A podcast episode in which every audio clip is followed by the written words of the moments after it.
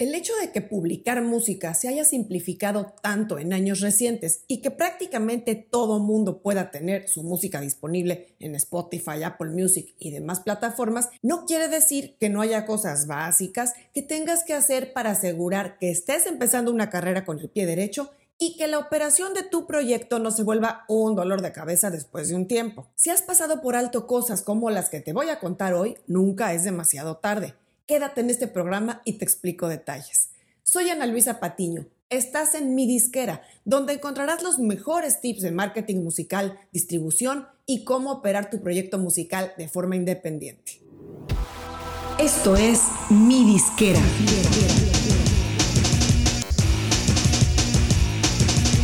Mi disquera, donde tu música es tu negocio. Lanzar música no se trata de subir una canción a las plataformas o de subir un video a YouTube y ya. Publicar música, al menos si lo haces para armar un proyecto artístico comprometido y con aspiraciones serias, es solo la punta del iceberg. Lo que está debajo del agua es todo aquello que es primordial para promover y operar tu proyecto de forma profesional porque a menos de que no estemos hablando de un hobby, te interesa escuchar lo que te voy a contar. Así es que hoy vamos a hablar de 10 cosas que debes hacer tan pronto empiezas a publicar música. La primera es registrarte en una editora. Ya he hablado en otros programas de la importancia de tener tus canciones registradas con una editora si eres compositor. Si has lanzado música y aún no la tienes registrada editorialmente, estás dejando de cobrar regalías autorales. No me vayas a decir lo que algunos artistas me han dicho mi música aún genera muy pocos streams, me registraré cuando valga la pena. Eso es un gran error, porque sin importar el nivel de popularidad de tu música, son tus canciones, tus obras, e independientemente de que ahora te dejen solo unos cuantos pesos, dólares o euros, nunca debes dejar dinero en la mesa ni tampoco dejar tus obras desprotegidas. Imagínate que un día alguien se adjudica la autoría de una canción tuya, simplemente porque tú no la habías registrado. Lo más sencillo es que si tu distribuidora ofrece el servicio adicional de administración editorial, lo contrates con ellos, porque así te simplificas la vida. Compañías como TuneCore, CD Baby o OneRPM ofrecen también el servicio de administración editorial. Es adicional a la distribución. Si tienes música en varias distribuidoras o si prefieres mantener el registro editorial independiente a tu distribuidora, te aconsejo revisar Songtrust en las notas te voy a dejar el enlace al programa donde hablé de esto recientemente. Número 2. Registra cada canción con la Sociedad de Gestión Colectiva de tu país o PRO ERO por sus siglas en inglés de Performance Right Organization. Primero, mencionar en corto qué es una sociedad de gestión colectiva. Bueno, son las sociedades que existen en cada país para recolectar el ingreso derivado de la ejecución pública para los autores y editores.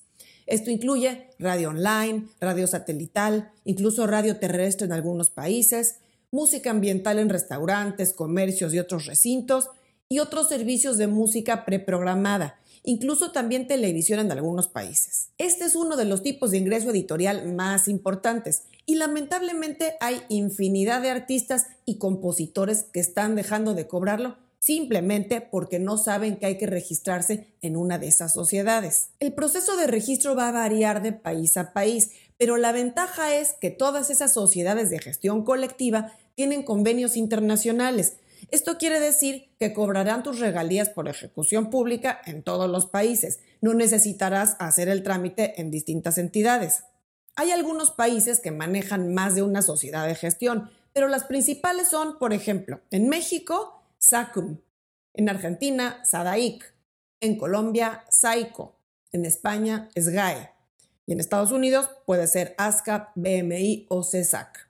Solamente puedes tener una. Si no sabes cuál corresponde a tu país de residencia, haz una búsqueda en Google de Sociedad de Gestión Colectiva de Música en tu país y seguro la encuentras. Y en su website seguramente vas a encontrar cuáles son los requerimientos y el proceso para el registro. Los costos varían, suelen ser costos accesibles y podrán ser incluso anualidades. Pero recuerda que este tipo de gasto hay que verlos como inversiones y son necesarias si estás tomando tu carrera en serio. 3. Acceso a tus perfiles de artista en las plataformas de streaming. Reclamar o verificar tu perfil de artista en las plataformas es indispensable desde el día 1 que empiezas a publicar música. Ojo, este proceso no puede hacerse previamente y podrás reclamar tu perfil una vez que tengas al menos una canción publicada. Así es que tan pronto lances la primera, inmediatamente encárgate de tomar el acceso a Spotify for Artists, Apple for Artists, Amazon Music for Artists y Deezer for Artists, etc. Esto te dará acceso no solo a herramientas para personalizar, actualizar y optimizar tu perfil en esas plataformas, sino que también te dará acceso a algunos recursos de marketing y herramientas, especialmente en el caso de Spotify. Y también podrás revisar ahí analíticas importantes en el consumo de tu música en cada una de esas plataformas. El acceso a esas herramientas de artista en las plataformas no tiene costo, aprovechalo.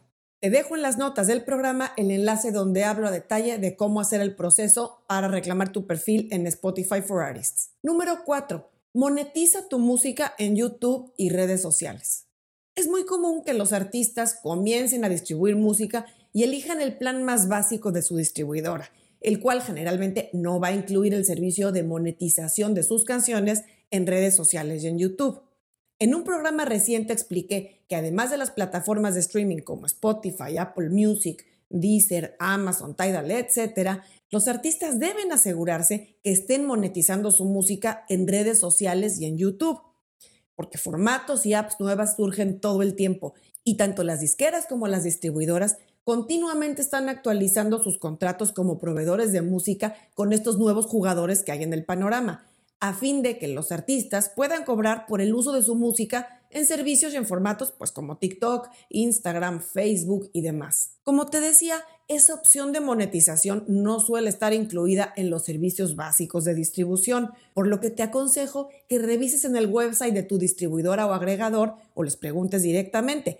Y si no estás aún dentro de ese servicio, lo hagas de inmediato. En las notas te dejo el enlace al programa donde hablé de ese tema a detalle. Número 5. Haz el pitch de tu próximo lanzamiento en Spotify for Artists. De esto hablamos también en varios programas y no me canso de enfatizar la importancia de hacer este proceso. Primero que nada, mencionar la palabra pitch, que seguramente la has escuchado antes. En el contexto de las playlists, hacer el pitch se refiere a recomendar o someter tu música a consideración de los editores, en este caso de Spotify. Este va a ser el proceso en el que le das la mayor información posible acerca de tu música, desde el género hasta los planes que tienes para promoverla, a los editores. El Pitch Spotify es un recurso que está disponible para todos los artistas desde el 2018, sin importar su tamaño. Antes de cualquier cosa, lo que tienes que hacer es tener verificado tu perfil de artista en Spotify. Es importante mencionar que este pitch solo se puede hacer en el caso de la música próxima a lanzarse y no con canciones que ya tengas disponibles. Aquí el factor tiempo es crucial, porque el pitch debe hacerse cuando tu música ya fue entregada a Spotify por parte de tu distribuidora, idealmente tres o cuatro semanas antes de su lanzamiento. Y hacer el pitch no solo te va a dar la oportunidad de que los editores de Spotify consideren tu canción para alguna playlist, lo cual debo mencionar que no son tan altas las posibilidades, pero sucede sino que además sí o sí va a permitir que tu canción aparezca en el radar de lanzamientos de tus seguidores e incluso que tu canción sea recomendada a gente que haya escuchado antes tu música o que le guste música similar. Y si quieres saber a detalle cómo se hace el pitch a Spotify, consulta el programa que te dejo en las notas. Y seguimos con el número 6. Obtén el multilink de tus canciones. Como parte de los esfuerzos de promoción en redes sociales, boletines, blogs y demás, debes difundir la información básica sobre tu nueva canción. Compartir los enlaces directos a cada una de las plataformas no es la forma más efectiva de hacerlo. Hay que simplificarlo para que nuestros oyentes o la gente a la que le mandemos nuestra música no tenga sino que hacer un clic y acceder a nuestra música de la forma más amigable posible y en la plataforma que ellos prefieran. Pregunta en tu distribuidora porque muchos de ellos ya ofrecen sin costo la herramienta de multilink y tan pronto tengas tu próximo lanzamiento en puerta, ellos pueden crearte ese enlace único que va a concentrar a su vez los enlaces para acceder a tu canción en todas las plataformas. Incluso la nueva generación de multilinks sirve para generar inicialmente el enlace de pre-save o pre-guardar el cual suele tener solo a Spotify, Apple y Deezer, pero a partir del lanzamiento, ese mismo link, el pre-save, se convierte en el multilink que funcionará permanentemente para tu canción. y que va a incluir también el resto de las plataformas de música más relevantes, incluyendo el enlace a tu video en YouTube si es que lo tienes. Y ahora vamos con el número 7 haz tus canvas de Spotify. Si has escuchado tracks en Spotify en tu celular y te has topado con estas imágenes en circuito tipo video mudo acompañando la canción, se trata de los famosos canvas de Spotify. Spotify ha empujado mucho esta funcionalidad para que los artistas aprovechen y jueguen con los elementos visuales que enriquecen las canciones y además le dan al usuario una experiencia pues, más especial. Si bien los Canvas solo están disponibles para los usuarios de celular, es justamente el formato predominante para el consumo de música. Y además, no tiene costo hacer tus propios canvas desde tu perfil de Spotify for Artists. Así es que no lo dejes pasar y haz tus canvas. Esto se puede hacer en cualquier momento con música que incluso ya lanzaste hace tiempo. Te dejo también el enlace al programa donde explico a detalle cómo hacer tus canvas de Spotify. Y vamos con el número 8. Manda tus letras a Music Match. Si te has preguntado cómo hacer para que las letras de tus canciones estén disponibles en los reels o en las historias de Instagram, la respuesta es muy sencilla. Enviando tus letras a Music Match. Esta compañía es el partner autorizado por Instagram y por algunas plataformas más para recibir las letras de las canciones porque muy probablemente a través de tu distribuidora solamente puedas entregar las letras a Apple Music. Instagram y otros más las reciben a partir de Music Match. Así es que no pases por alto este paso en el proceso. Regístrate sin costo en este servicio y, muy importante, verifícate como artista para poder enviar las letras de tus canciones y asegúrate de sincronizar tus letras con el audio en cada una. Y llegando a la recta final, vamos con el número 9 actualiza o arma tu website. Yo sé que muchos artistas piensan, ¿para qué tener un website si ya tengo redes sociales? Pero tienes que pensar que tú no eres dueño de las redes sociales. Aunque tú sepas que tienes contacto ahí con la gente, no tienes sus emails, ni sus teléfonos, ni nada. No tienes manera de estar en contacto directamente con ellos. Si un día por alguna razón te quitan tus cuentas o pierdes el acceso a alguna de esas plataformas o simplemente desaparecen esas plataformas. Y un website siempre será tuyo. No hay intermediarios entre tú y la gente que te sigue. Y más que un website en forma, lo mínimo aconsejable es tener un landing page o página de aterrizaje, que es una versión muy sencilla de website y que básicamente sirve para concentrar todos tus enlaces o puntos de contacto para tus seguidores o la gente que busque saber de ti. Y un website no solo te hará ver más profesional y dará más seriedad a tu proyecto, sino que también te va a ayudar a nivel de SEO o optimización de motores de búsqueda, especialmente con Google. Otro punto importante es que también el website va a ser básico para tu estrategia de email marketing, de lo cual hablaré en un programa próximo. Y finalmente vamos con el número 10. Promueve tu música. No lances música y la dejes morir al día siguiente.